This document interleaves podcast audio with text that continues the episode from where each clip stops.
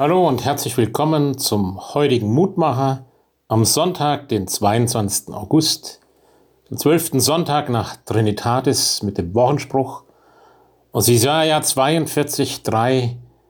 Das geknickte Rohr wird er nicht zerbrechen und den glimmenden Docht wird er nicht auslöschen.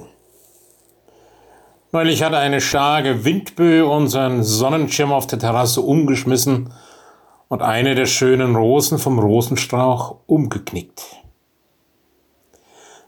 Gut, was macht man mit geknickten Blumen, die nicht mehr aufblühen können? Man räumt sie natürlich dann beiseite. Aber wie ist das bei uns Menschen? Sind wir, sobald wir einen Knick haben, auch ein hoffnungsloser Fall? Wie viele von uns sind tatsächlich geknickt? Schuld, Versagen, Misserfolg, Verlust, Krankheit. Das alles kann einen Menschen knicken so sehr, dass man meint, er sei tatsächlich ausweglos verloren und nichts könnte ihn wiederherstellen. Wie schön ist es doch zu sehen, dass in diesem prophetischen Verheißungswort Gott als einer dargestellt ist, für den es keine hoffnungslosen Fälle gibt. Er möchte das geknickte Rohr nicht zerbrechen, sondern Rettung und Heilung anbieten. Ein Mensch kann gar nicht so tief sinken, dass Gott ihn nicht mehr mit seiner Liebe und Gnade erreichen könnte. Nicht einmal die Sünde, deren Kern ist, dass der Mensch sich gegen Gott stellt, sich von Gott trennt, kann zu Lebzeiten eines Menschen eine endgültige Trennung zwischen Gott und ihm bewirken. Wie kann das möglich sein? Gott wurde selbst Mensch in Jesus Christus und nahm diese Gottesferne, diese Sünde auf sich.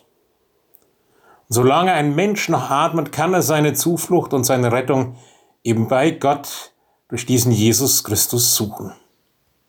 Ja, was hat in deinem Leben schon so manchen Knick verursacht?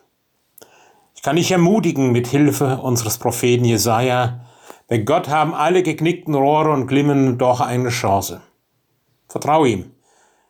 Übergib ihm dein Leben und du wirst erleben, wie er dein Leben zum Erblühen und dich zum Überfließen bringt, wie du ein Segen für viele Menschen werden kannst, wie Freude, Liebe und Hoffnung dein und anderer Leben erfüllen. So bitten wir dich, Herr, schenk uns allen ein erfülltes Leben, auch an diesem Tag, durch deine Gnade, durch deine sanfte Liebe, die aufrichtet und nicht zerbricht. Amen. Sie, Ihr Roland Friedrich Pfarrer.